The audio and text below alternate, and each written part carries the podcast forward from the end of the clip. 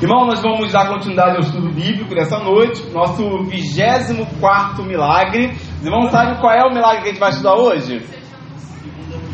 A segunda multiplicação dos pães e dos peixes. Na primeira multiplicação, quantos pães existiam e quantos peixes tinham? Pães e dois peixinhos. A música é de praxe, né? Essa música aí, ela faz você lembrar da Bíblia em qualquer lugar. Isso é bom. Por isso que é bom ter música com letras bíblicas. Que aí você vai lá e lembra até da letra da palavra de Deus cantando. Isso é maravilhoso. Agora uma música aí que não tem nada a ver com a Bíblia, a gente fica cantando aí, não dá certo não. É, então é melhor você averiguar as letras e ver se a palavra de Deus está sendo cantada ali. Então hoje a gente vai falar 24 milagre, a segunda multiplicação dos pães e dos peixes, e a gente vai ver por que existe duas multiplicações. Qual é a diferença, e se é que existe diferença, da primeira para a segunda? E a gente vai ver isso aí no decorrer do nosso estudo bíblico. Vamos fazer a leitura da palavra? Olha lá, pouco tempo depois, ajuntou-se outra vez uma grande multidão. Com eles, como eles não tinham nada para comer, Jesus chamou os seus discípulos e disse: Estou com pena dessa gente, porque já faz três dias que eles estão comigo e não têm nada para comer. Se eu os mandar para casa com fome, eles vão cair de fraqueza pelo caminho, pois alguns vieram de longe. Os discípulos perguntaram: Como vamos encontrar neste lugar deserto comida que dê para toda essa gente? Quantos pães vocês têm? perguntou Jesus. Sete, responderam eles. Aí Jesus mandou o povo sentar-se no chão, depois pegou os sete pães e deu graças a Deus. Então os partiu e os entregou aos discípulos, e eles os distribuíram ao povo. Eles tinham também alguns peixinhos. Jesus deu graças a Deus por eles e mandou que os discípulos os distribuíssem. Todos comeram e ficaram satisfeitos. E os discípulos ainda encheram sete cestos com os pedaços que sobraram. As pessoas que comeram era mais ou menos quatro mil. Jesus mandou o povo embora. E logo depois subiu no barco com os seus discípulos e foi para a região de Dalmanuta. Soletrando esse nome aí. Como é que Deus gosta do número 7, né? Se você tivesse lido a multiplicação dos pães e dos peixes, teria falado assim: quero sete, porque o sete é o número da perfeição e teria ganhado a caixa de bombom no meu lugar. Mas você não foi tão sábio quanto eu. A Sandra disse que só vai escolher o meu teste. Vamos ver quem vai chegar primeiro. O número 7 tá Quem ia, não foi. O ia significa que não foi. Então, eu procurei nada. já já era. Aí eu já tinha ganhado no céu. Vamos lá então, irmãos. Vamos ver o que acontece aí pra gente. Primeira, primeiro slide, falando da multidão. E aí tem uma pergunta para os irmãos. Olha lá, essa multidão, ela tinha interesse em Jesus ou no que Jesus poderia oferecer a elas? O que, que os irmãos acham? Essa multidão que está aí é uma multidão interesseira em Jesus, interessada em Jesus, ou interessada no que Jesus poderia dar a essa multidão? O que, que os irmãos acham? É, inter é interesse em Jesus que elas estão seguindo a Ele, ou interesse nas suas vontades próprias, seus desejos pessoais? É em Jesus? O que, que os irmãos acham? Porque olha lá, o interessante é o seguinte: o Evangelho de Marcos não diz o que Mateus está dizendo para nós ali, olha lá. Mateus 15, 30, falando da multiplicação dos pães. Ele vai dizer, ó, e foram até Jesus grandes multidões, levando o quê? Coxos, aleijados, cegos, mudos e muitos outros doentes, que eram colocados aos seus pés, e ele curou todos. Então essa multidão aí, ela tem uma necessidade. Sim ou não, irmãos? Elas têm interesse no peixe e no pão? A irmã acha isso? Eu nem sabia que tinha. Eu acho que é tudo. É, os irmãos lembram que a gente já falou de que Jesus, ao ser visto como aquele que resolvia o problema deles, é, a multidão queria levantá-lo até como político ali, né? Como alguém que iria suprir toda a necessidade, seja ela financeira, seja ela de alimento, seja ela numa situação de doença. Então essa multidão ela tem esse interesse. Mas é interessante perceber o que a Tati falou aqui e o que a gente vai ver nessa noite ainda em relação a interesse é, no, em algo próprio e ao interesse por Jesus. Por que, que a gente vai falar sobre isso? Porque talvez as pessoas elas possam ir até a presença de Jesus por um interesse pessoal. Mas ao ouvir Jesus, o interesse por aquilo que é pessoal pode ser transformado por um interesse por Jesus. Não é? As pessoas podem chegar aqui cheio de interesse. Né? Uma aproximação, é, é uma ponte. Talvez a necessidade dela seja uma ponte para que ela esteja. Por exemplo, você veio a, a buscar a presença do Senhor por alguma necessidade. Você estava passando por alguma coisa, você falou assim: ninguém resolve isso, só Jesus. E aí você vai lá, encontra o suprimento para a sua necessidade e encontra também a presença de Jesus e você vai lá e se apaixona, permanece, você não abre mão dessa presença. Porque além dele suprir a sua necessidade, que não é apenas uma necessidade física, ele supre aquilo que é espiritual. Eu Irmã acho, Tatiane. eu acho que eles até realmente foram, como a palavra de Deus diz, ao encontro dele pelo, pelo que eles precisavam. Até porque eles ouviam falar de Jesus, ó, tem um que cura, que liberta. Ah, vamos lá que eu estou precisando. Mas quando chegou lá, separou com o Senhor. Aí, peraí, porque uma multidão para ficar de uma forma dessas, se eu for ao encontro de alguém só pelo que eu necessito, eu recebo e vou embora. Mas ele tem algo mais para me entregar, mais do que aquilo que eu necessitava. Perfeitamente. Se eu sou coxo, cego, recebo a cura, o que, que eu faço? Vou embora. Vai embora. Se o meu interesse é apenas esse, o texto de Mateus diz que eles eram, todos eles foram curados. Todos eles foram curados. Então, eles entraram por um propósito, mas permaneceram por outro propósito. Todos deviam se apaixonar por Jesus quando chegava nele. Eu fico imaginando. A gente não se apaixona por Jesus? Ah, então, imagina na presença do Senhor, meu Deus. Ai, Deus, eu tenho pro céu, gente, pelo amor de Deus. Você quer ir pro céu? Eu Agora? Não, agora não.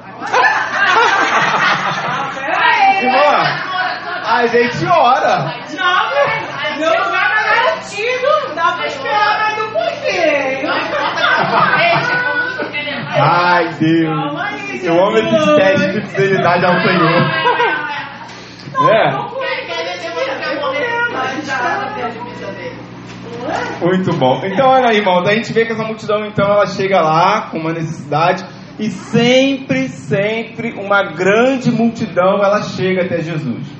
Sempre. A gente, de todos os milagres que a gente está vendo aqui, a gente sempre vê Jesus está rodeado por pessoas.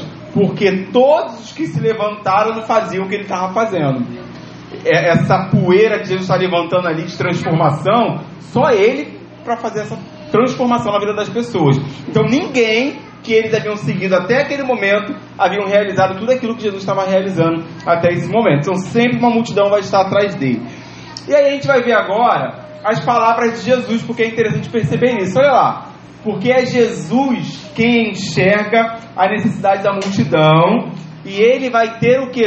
Compaixão do povo. Olha lá o verso 1 da parte B o verso 2 também. Olha aí, ó. Como eles não tinham nada para comer, Jesus chamou os seus discípulos e disse: Tenho compaixão da multidão, porque há três dias que estão comigo e não tenho o que comer.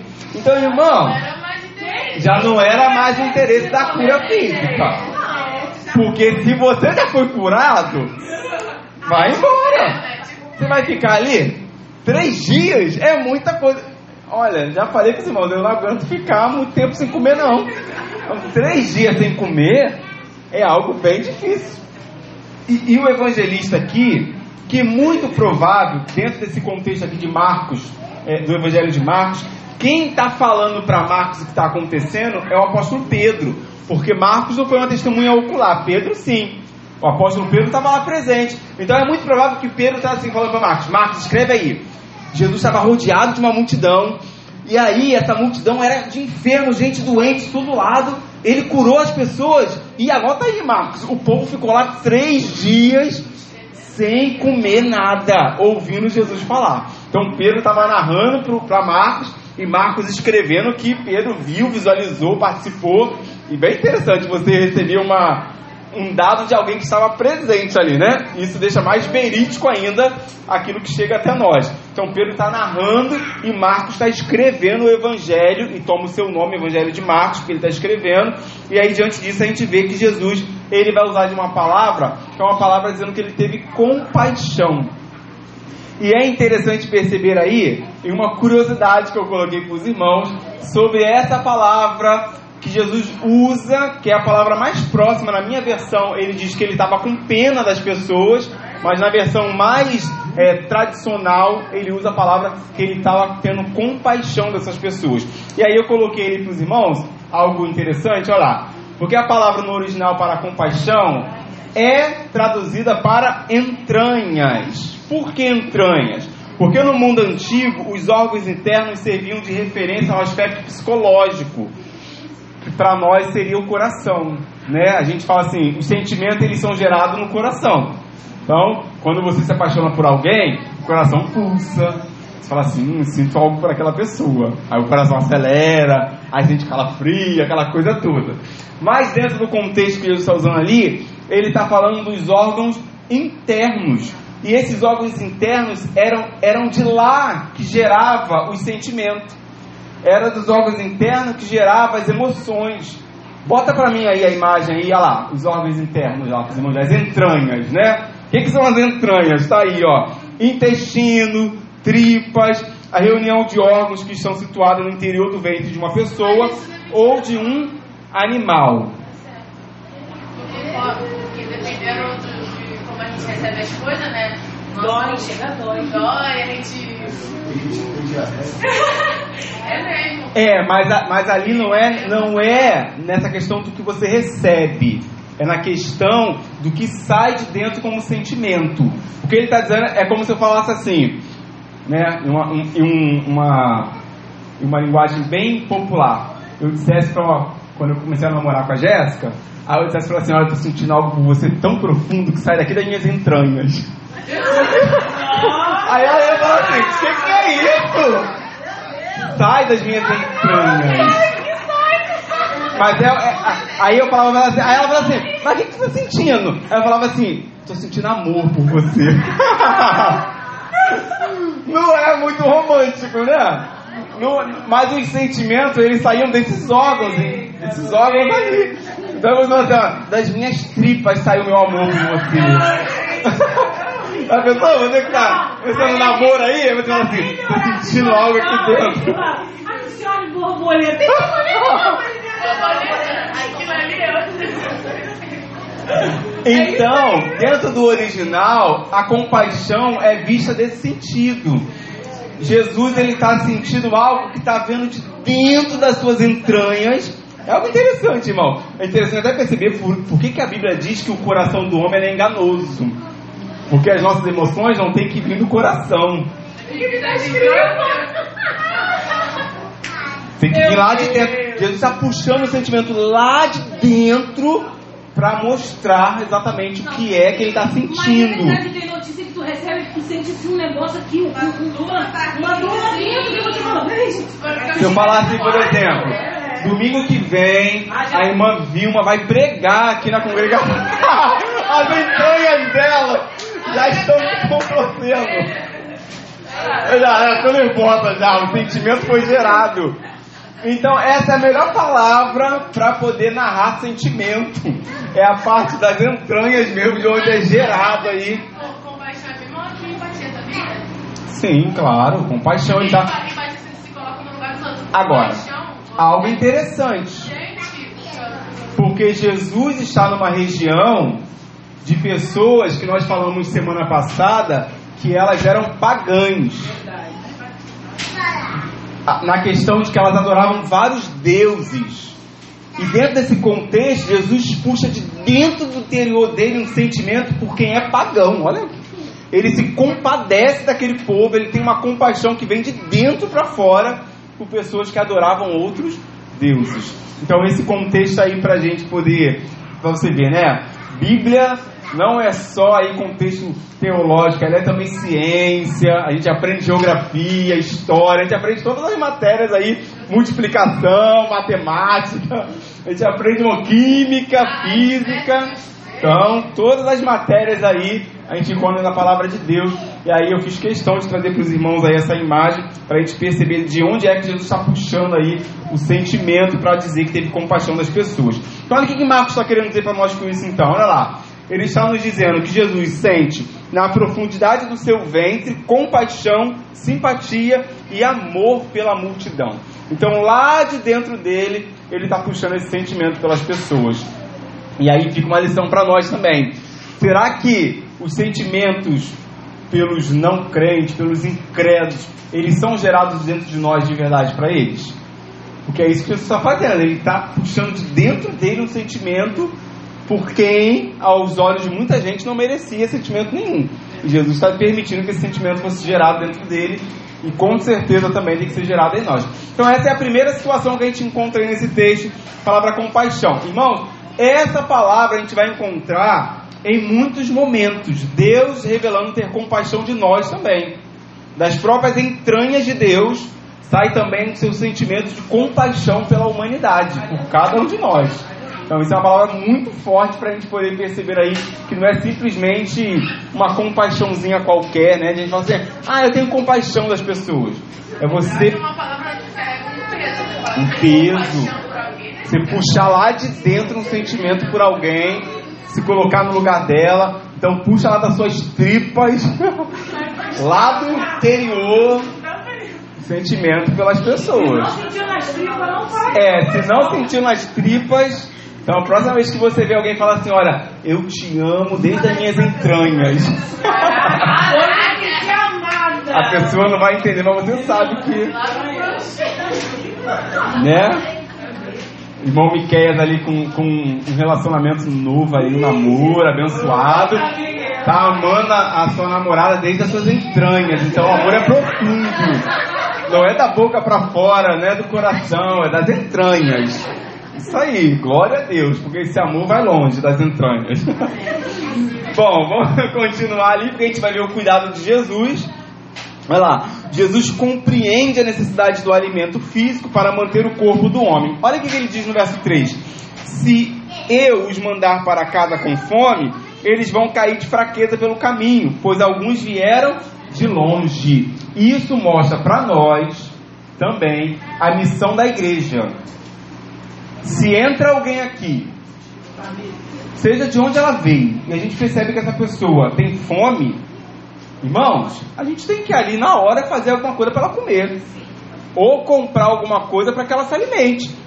Não apenas o alimento espiritual, mas que ela saia daqui alimentada fisicamente. Porque se a gente deixar ela aí do jeito que ela chegou com fome, ela pode cair no meio da rua e vai falar: Você está vindo da onde? Ah, eu estava vindo da igreja ali. Não é? Então Jesus está mostrando para nós de que ele não está ali apenas para dar o alimento espiritual, mas também alimentar fisicamente aquelas pessoas que teriam fome automaticamente. Elas veio de longe, elas estavam vindo de um local distante. Então Jesus não mandaria elas de qualquer maneira embora. Ele iria alimentá-las de maneira fisicamente, porque ele sabia de que todo corpo precisa se alimentar fisicamente. E isso é, é a missão da igreja é perceber de que nós alimentamos espiritualmente pela palavra, mas devemos também entender de que o homem tem fome. Ele precisa disso aqui. Por isso a ação social da igreja de ter o arroz, o feijão, receber o alimento, porque a gente não pode fechar os olhos para a fome das pessoas e bater no homem e falar assim: ah, semana que vem eu venho aqui te ajudar. Amanhã a gente te ajuda. Foi isso que Jesus fez na multiplicação? Quando ele vê que a multidão tem fome tinha que ir embora, ele para na hora, senta o povo fala assim: vamos resolver o problema da fome. Porque a gente não pode mandar ninguém embora com fome. Então, isso é o cuidado que Jesus tem. Aí, um interessante ali, olha, os discípulos. Olha lá, Jesus está para realizar a sua segunda multiplicação de pães e peixes. Os discípulos estavam presentes na primeira, não estavam? Sim ou não? Esse discípulo estava presente na primeira multiplicação? Sim. Mas o que o texto dá a entender para nós? De que esses discípulos que estavam presentes na primeira multiplicação se esqueceram completamente do que Jesus já havia feito. Os irmãos lembram mais ou menos quantas pessoas foram alimentadas na primeira multiplicação do pães e peixe? Hã? Cinco mil, sem contar o que? Mulheres e crianças. Aí a gente trouxe um dado para os irmãos. Mais ou menos 20 mil pessoas foram alimentadas na primeira. Ainda sobrou pão e peixe, 12 cestos. O discípulo não estava lá? Sim ou não? Sim, sim. E agora? Que diacho esses discípulos fazem a pergunta? Olha lá que eles perguntam. Como vamos encontrar neste lugar deserto comida que dê para toda essa gente? Sem noção. é o quê? Sem noção. Sem noção! Não. Já participaram da primeira? 20 mil sendo alimentados? O que aconteceu agora para eles fazerem essa pergunta? Mas aí é que Jesus na mente deles tinha mudado? Sabe o que é interessante, irmãos? É porque isso, é muito legal. Eu gosto muito de ler a Bíblia e perceber de que só muda a geração. A palavra é a mesma. É, acontece isso no dia de hoje. Quantas vezes, quantas vezes a gente já provou de- do milagre, do poder, da autoridade de Deus, e aí às vezes a gente passa por uma coisa que já é velha, mas é nova porque chegou agora, e a gente fala assim, como que eu vou lidar com isso? Aí, ó, mas como que eu vou fazer com isso? Como é que vai de- como é que Deus vai dar jeito nisso? Ele não fez a mesma coisa nos outros anos, nas outras áreas, tudo que aconteceu? É isso, a gente é exatamente os 12. A gente, a gente prova do milagre em uma época, quando tem que provar na próxima época, a gente fala, fica desesperado, como é que a gente vai fazer? Aí a gente faz o que a irmã Jéssica falou ali, né? Sem noção. A, faz- a gente faz a pergunta sem noção. É. Como é que a gente vai fazer? Como é que vai dar? Como é que vai ter jeito pra Aí isso? ela fala assim, agora Jesus, o que, que eu faço? que Jesus chega assim, caraca, né? Caraca. Realmente, vai dar não. É mais pra você cozinhar. Jesus deve olhar e falar lá, vamos nós de novo. Agora, eu tenho uma pergunta interessante para fazer para os irmãos. Meu Deus. Dentro da nossa segunda curiosidade de hoje, de hoje, coloca aí, verso 1 e verso 2. Olha lá. Jesus disse: Eles não tinham nada para comer. Não foi isso que Jesus falou? Verso 2. Faz três dias que eles estão comigo e não tem nada para comer. Jesus está dizendo isso. Agora, irmãos, como vai aparecer pão e peixe? Hã? Os pães estavam com os discípulos, com mas os discípulos abençoados. É o que? Tava com quem? Tá com discípulos. Tava, ó, isso, muito bem. Análise bíblica. O pão estava com quem? Com os? Discípulos. Eles perguntaram assim, que não Aí ele perguntou, quantos pães tem? Quantos falaram, pães vocês têm? Sete. Olha, E eles que dá estavam vontade de fazer vários mesmo. como ia fazer. Interessante, irmãos, perceber isso. Porque na primeira multiplicação, coloca lá pra mim, olha lá. Na primeira multiplicação dos pães e peixes é encontrado na multidão. Que no Evangelho de João ele fala assim: ó, tem um menino que tem aqui uns pãezinhos, peixinhos. João vai falar sobre isso. Então estava lá, com eles. A multidão é aquela criança lá, aquele jovem, aquele menino que levou o pão e o peixinho. Nesse contexto da segunda multiplicação, a multidão não levou nada, não tinha ninguém com nada, mas provavelmente os discípulos falaram assim: Jesus anda muito e a gente já ficou muito tempo sem comer, vamos levar nosso bocado. Vamos preparado. Então os discípulos saíram com os seus pães, seus peixes, preparados para que eles tivessem o que comer. E aí eles ficaram assim, ué Jesus, mas onde é que a gente vai encontrar? Tipo que esconderam aqui atrás assim, onde é que a gente vai encontrar pão para essa multidão toda? Aí Jesus fala, mas quantos vocês têm aí atrás aí? Quantos pães tá aí na mão de vocês aí? Aí eles vão ter que, ué, tem sete.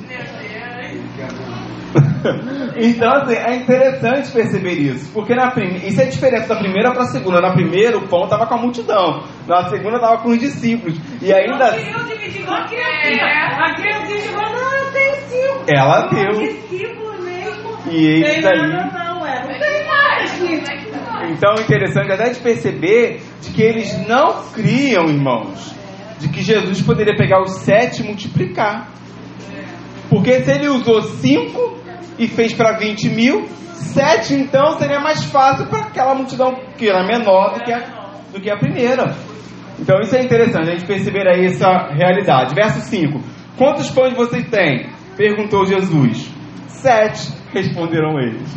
Aí é o, o, o X da questão. Porque olha lá, o que, que Jesus vai fazer? Vai mostrar para nós a importância da gratidão. Encontramos Jesus dando graças a Deus, sendo grato pelo que tinham, nos ensinando o poder da gratidão.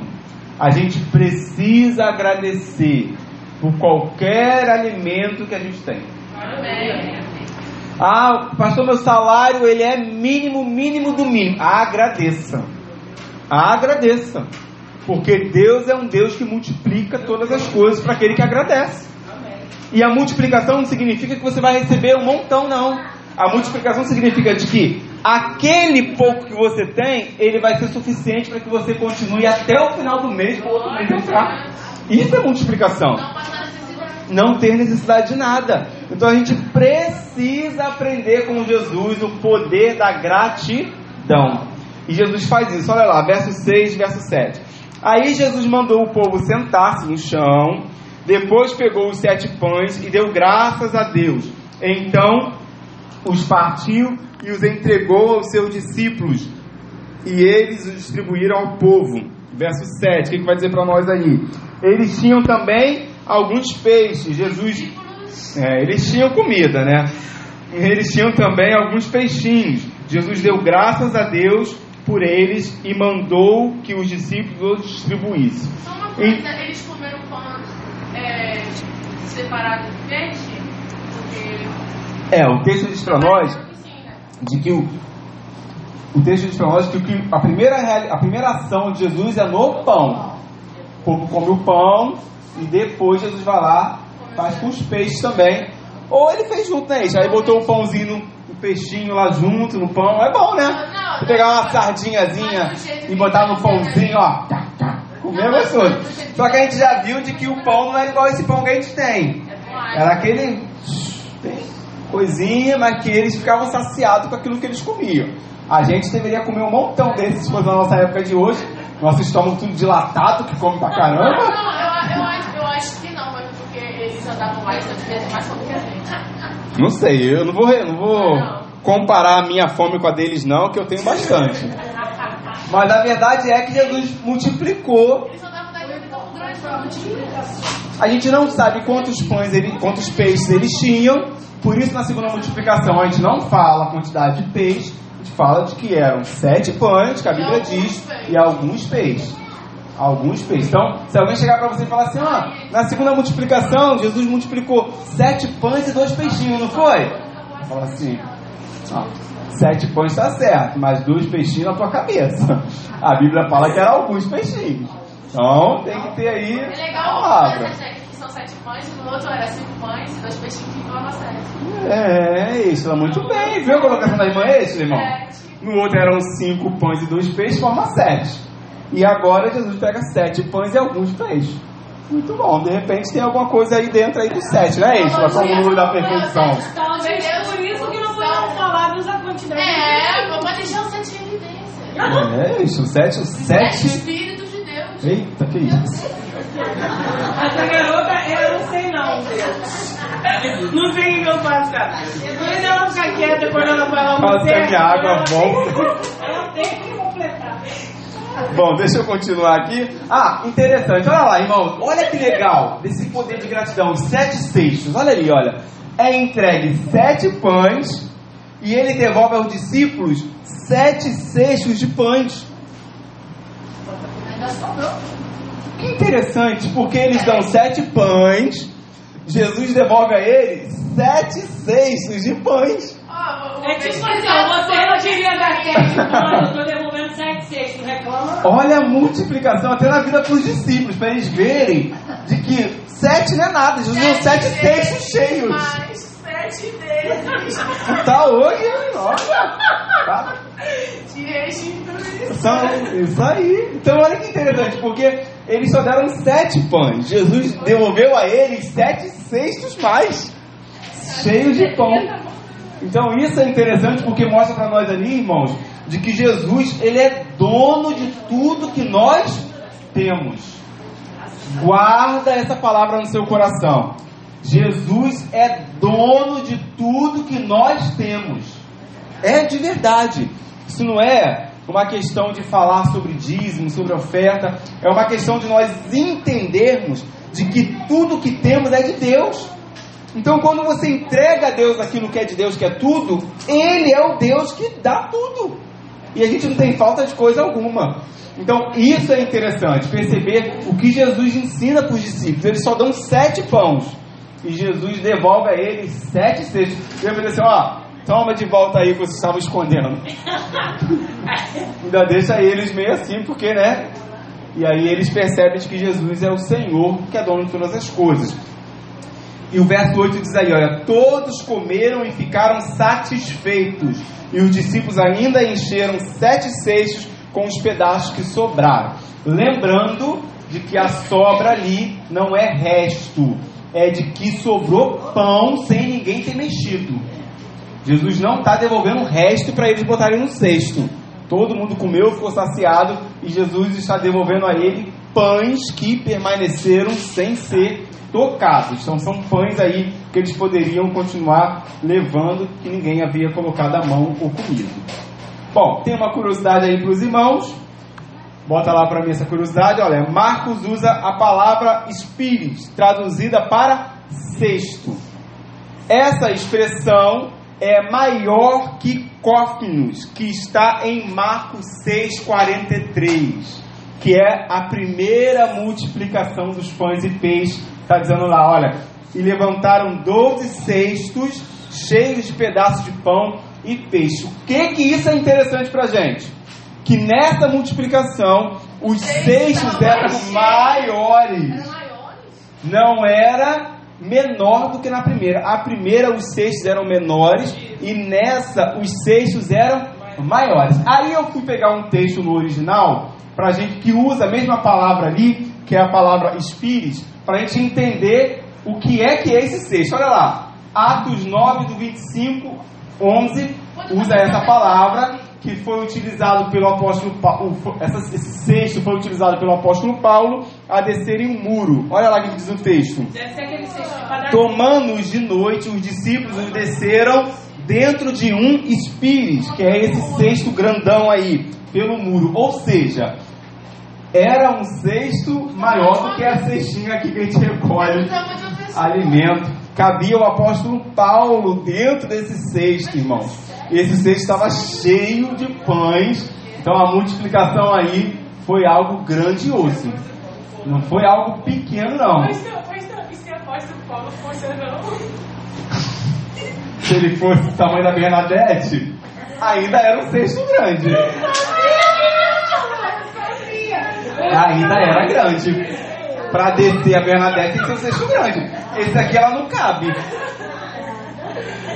Não é? Então, esses dados são interessantes para a gente perceber de que essa segunda multiplicação foi utilizada aí de recursos, de coisas grandes mesmo, né? E aí ele faz esse milagre acontecer. Eu quis trazer esses dados para os irmãos, porque eu acho que quando a gente traz uma visão do original da nossa ideia, a gente fica ainda mais impactado de perceber aí tamanho dos cestos. Não eram esses cestos que a gente tem no nosso dia de hoje. Poderia ser esse da padaria, como a Estela falou, que é um, a Tati falou, né? Bota bastante pão ali naquele de padaria que é grandão. Ali deve caber uma pessoa bem amarrada numa corda, que ele é grande também. Bom, Marcos então relata os detalhes. O evangelista Marcos nos conta que cerca de 4 mil pessoas comeram e ficaram satisfeitas. Verso 9, ele diz aí: as pessoas que comeram eram mais ou menos 4 mil. Jesus mandou o povo embora. De repente Pedro não conseguiu contar, e aí ele dá. Fala, Marcos, coloca aí, porque era muita gente, mais ou menos 4 mil pessoas estavam lá, e Marcos então coloca lá no relato aí, mais ou menos 4 mil, que não é pouco. Não é, irmãos? 4 mil é pouco? Para se alimentar de sete pães? Não, é bastante gente aí que se alimentou dessa segunda multiplicação também. Uma coisa é a gente comprar aqui sete pães e a gente multiplicar entre a gente aqui. Dá pra partir um pedacinho para cada um, todo mundo come. Mas vai falar assim, pastor, eu tô saciado não. Não deu para saciar minha fome, não. Agora, 4 mil para sete pãezinhos e o povo saiu saciado, só Deus para fazer esse milagre acontecer. E ele continua, continua fazendo. O seu arroz e o seu feijão, você come, ora ao Senhor, agradece, você vai ficar saciado. Vai falar assim, Senhor, tô cheio, parece que eu comi, cheio igual a cobra, uma jiboia.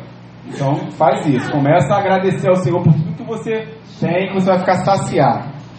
Bom, para a gente chegar próximo ao término aí, nosso penúltimo slide, Jesus e os discípulos, Jesus e seus discípulos então prosseguem a viagem para essa região aí de Dalman, Dalmanuta. O evangelista Mateus diz que eles foram para a região de Magadã ou Magdali. Então, qual é a diferença aí? É que provavelmente essa região que Marcos usa e Mateus usa, ela é a mesma região com nomes diferentes, é o mesmo local. Ou uma outra possibilidade era de que eram regiões vizinhas. E aí então eles usam uns nomes diferentes para falar que Jesus está indo para um lugar na mesma região, vizinhança ali, de nomes iguais. Verso 10 ele vai dizer então para onde eles estão indo. E aí, para finalizar, nossa conclusão de hoje, Jesus nos ensina então, ensina aos seus discípulos e a, e a nós também, o poder da gratidão e de que Ele é o dono de todas as coisas. Aleluia. Irmãos, Deus é dono de todas as coisas, amém? Amém. Ele é dono de tudo que eu tenho, tudo que você tem, então que seja Ele a fazer o milagre na nossa vida. Só agradeça. Às vezes, a gente só é canal de perturbação. É verdade. Às vezes a gente só é canal de maldição. De, de trazer para nós palavras que não são de gratidão. E a gente deve aprender a ser grato. Ah, pastor, eu só tenho uma calça. Agradece porque você tem uma calça, não está pelado. Ah, só tenho um chinelo. Agradece pelo chinelo. Agradece. A gente tem que aprender com Jesus o poder da gratidão. Hoje, de verdade, você já agradeceu pelo dia de hoje? A gente tem que aprender isso. Às vezes a gente passa por tanta coisa no dia e não agradece. Não começa o dia falando assim, obrigado. Porque o dia que está começando hoje só está começando porque o Senhor permitiu que começasse. Pode vir luta, problema, luta, mas eu te agradeço, porque é o Senhor que vai me dar vitória nessas lutas aí que eu vou enfrentar. Então passe a viver os seus dias sendo grato, porque certamente o poder da gratidão também revela o milagre da parte de Deus em nossas vidas. Louvado seja Deus. Semana que vem, olha lá, a gente vai ver dois milagres. O 25 e 26 a gente vai ver a cura de um cego de Betsaida e vamos ver a cura de um cego de nascença. Tem diferença nesses dois cegos e Jesus vai agir de uma maneira aí que a gente vai mais uma vez perceber perceber aí a sua ação e ação essa que vai ter um pouco de saliva, como a gente viu naquele milagre de semana passada. É, aquele foi na, na língua, né? Saliva na língua. Esse a gente vai ver aí a ação de Jesus nos olhos das pessoas. E eu creio de que ele ainda faz o cego enxergar no tempo de hoje também. A gente vai ver isso semana que vem. Irmãos, queria dar um aviso aos irmãos para a gente encerrar nessa noite, antes de nós orarmos.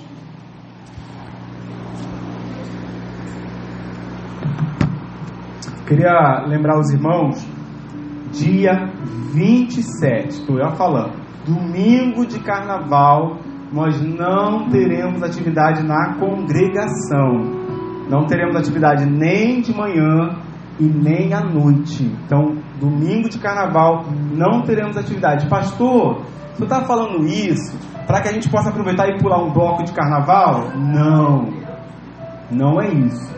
Eu estou falando isso para que você aproveite esse retiro semana para se retirar e viver um momento com o Senhor, buscar o Senhor também, se fortalecer em Deus dentro da sua casa.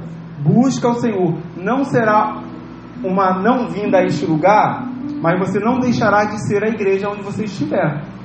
A porta do prédio da igreja vai estar fechada, mas a igreja vai estar aberta, que será você onde você está. Então, dia 27, não teremos atividade pela manhã e nem à noite. Teremos agora nesse domingo, quinta-feira teremos estudo bíblico ainda, mas no domingo do dia 27 nós não teremos atividade aqui na congregação. Eu já quero começar a dizer isso a você.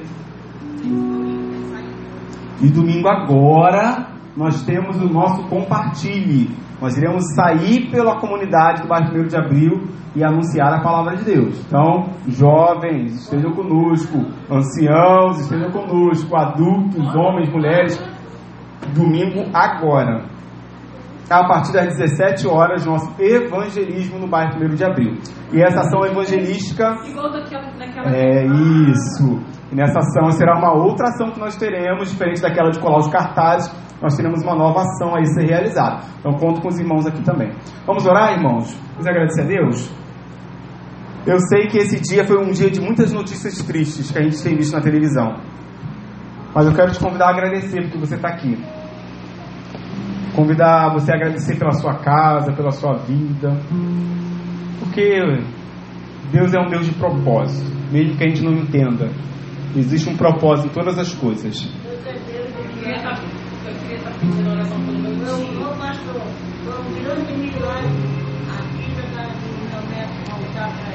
Deus é fiel? Ah, Deus é fiel.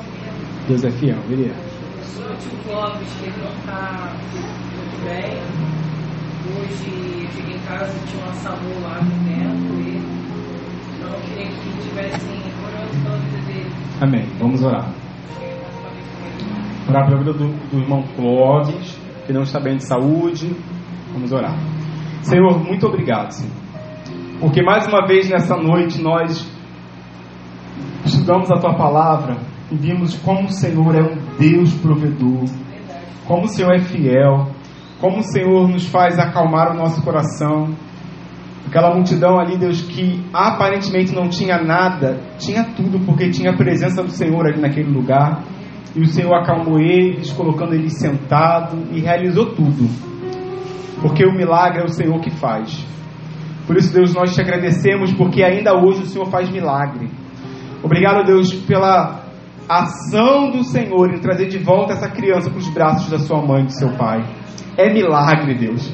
É milagre. E o Senhor é Deus de milagre, Deus de poder, Deus que faz aquilo que o homem não pode fazer. E nós adoramos o teu nome pela ação do Senhor, pelo milagre que o Senhor tem feito ainda nesse tempo de hoje. E que esse mesmo milagre, Deus, alcance o Clóvis, ó Deus, em nome de Jesus. Traga sobre ele transformação de vida, Senhor. Aleluia. Que o seu interior seja transformado, que a sua mente seja mudada, para que o nome do Senhor seja exaltado em sua vida. Senhor, antes de colher o Clóvis nesse lugar, Senhor, salva a vida do Clóvis, ó Deus. Em nome de Jesus. Completa a obra que um dia o Senhor começou na vida dele, Pai. E que ele abra o coração dele para que essa obra seja completa em nome de Jesus.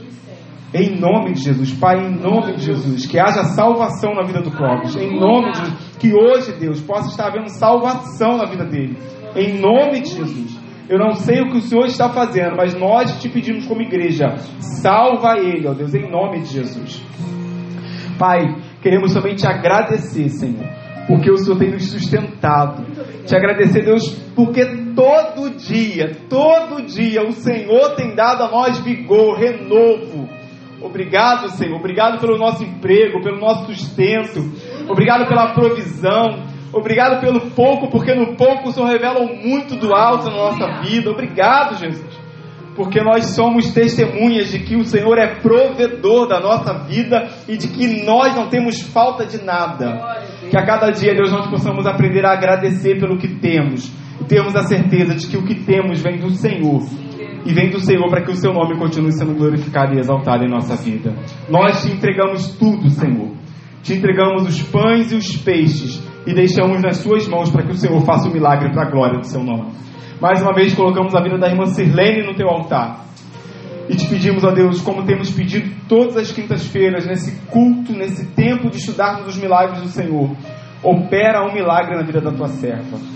Opera, Deus, um milagre. Senhor, em nome de Jesus. Eu creio de que o Senhor pode sarar ela. Que o Senhor pode transformar, ó Deus, essa doença de morte para a vida, para a glória do teu nome. Eu creio nisso. Por isso nós pedimos, ó Deus, toca nela, Deus, e cura ela para a glória do teu nome. Que esse câncer seja tirado para a glória do teu nome, Deus, porque fiel é o Senhor da palavra, Senhor da igreja. E nós te pedimos isso nessa noite e oramos agradecidos. No nome de Jesus. Amém. Amém. Louvado seja Deus, irmãos. Corações pessoais, estamos dando por encerrado o culto dessa noite. Que Deus nos abençoe.